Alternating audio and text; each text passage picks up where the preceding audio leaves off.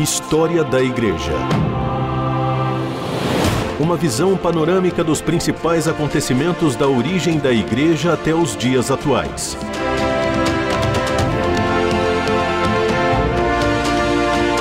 A apresentação do pastor e historiador Marcelo Santos.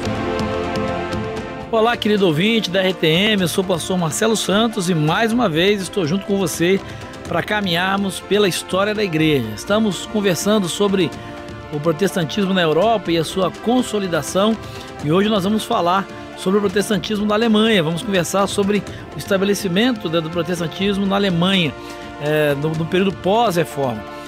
A história do protestantismo alemão durante os anos que seguiram a reforma, ela é desalentadora, na verdade. A grande onda de reavivamento religioso que a obra de Lutero provocou, logo arrefeceu, logo desanimou. Teve início então uma era triste de disputas terríveis teológicas que a gente pode dizer até que foram de certa forma inúteis. Mesmo antes do movimento conhecido como a Paz de Augsburg, em 1555, os luteranos disputavam entre si sobre questões de doutrina.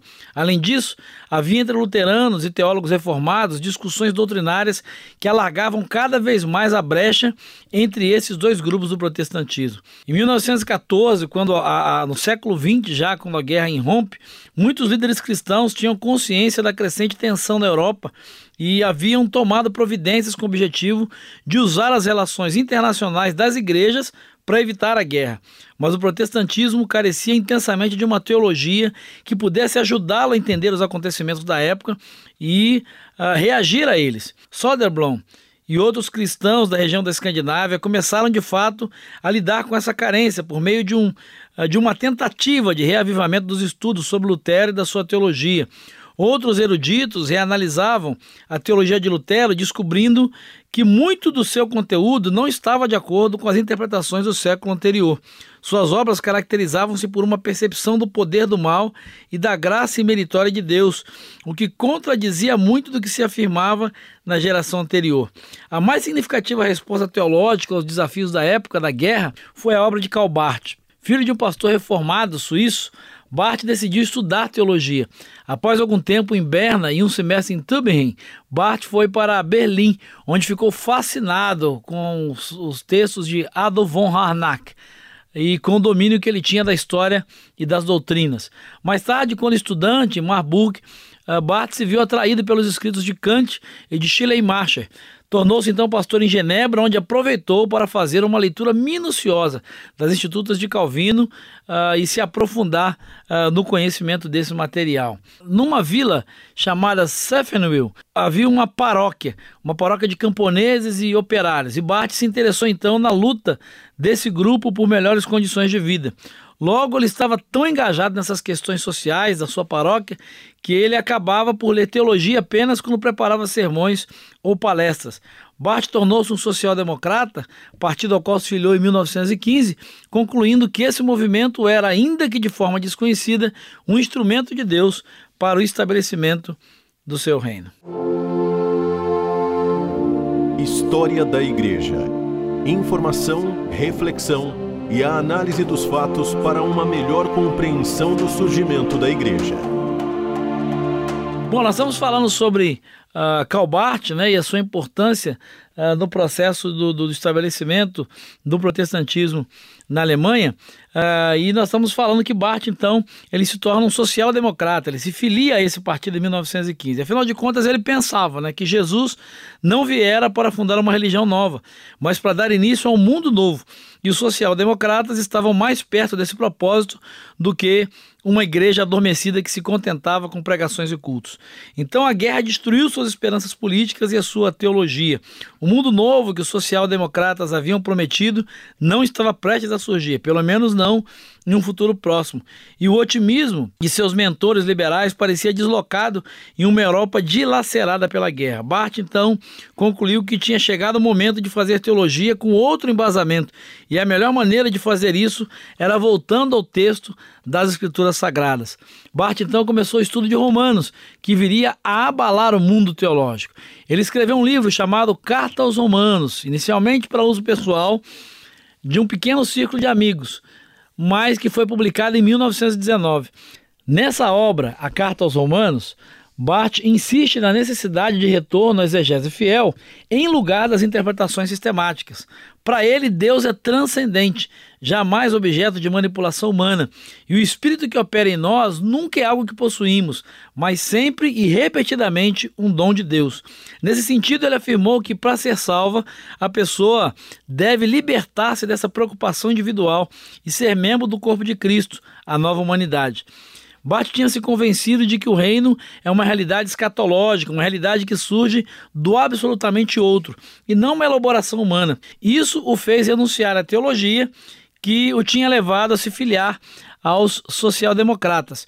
Embora permanecesse socialista e convicto de que os cristãos devem lutar por justiça e igualdade, a sua ênfase agora era que nenhum desses projetos deveria ser confundido com o reino escatológico de Deus.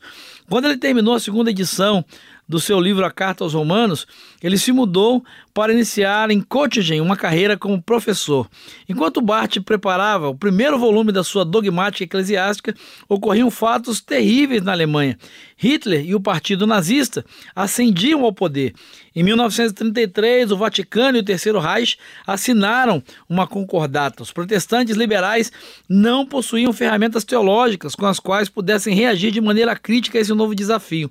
Pior, muitos deles haviam declarado que acreditavam na perfectibilidade da raça humana e era exatamente isso que Hitler proclamava.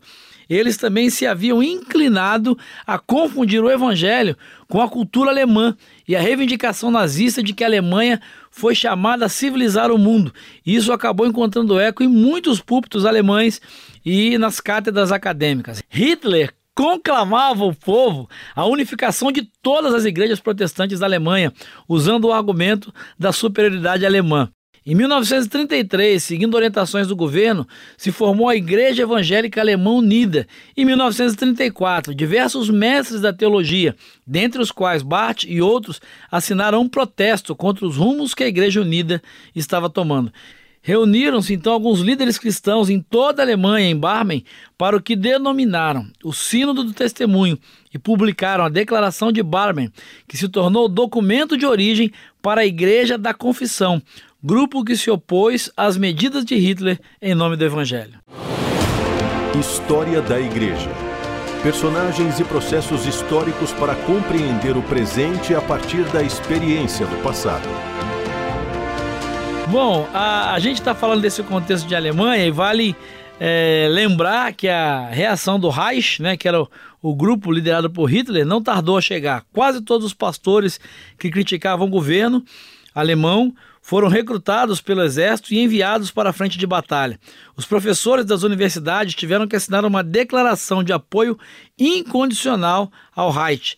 Barth recusou-se a assinar e voltou à Suíça, onde ensinou na Basileia até aposentar-se. Depois da guerra, a gente pode perceber que um dos resultados foi a submissão ao domínio soviético dos territórios imensos da Europa Oriental e Central. A região da Alemanha que ficou sob o controle soviético foi o berço do protestantismo, onde a população era esmagadoramente protestante. Na antiga Tchecoslováquia, na Hungria, o Estado manteve a postura tradicional de apoiar as igrejas com fundos públicos.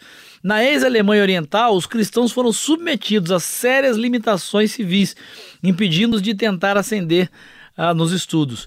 Na Tchecoslováquia, o diálogo marxista-cristão estava associado ao nome de Joseph Rokmadak, deão da Faculdade de Teologia Comênios, em Praga.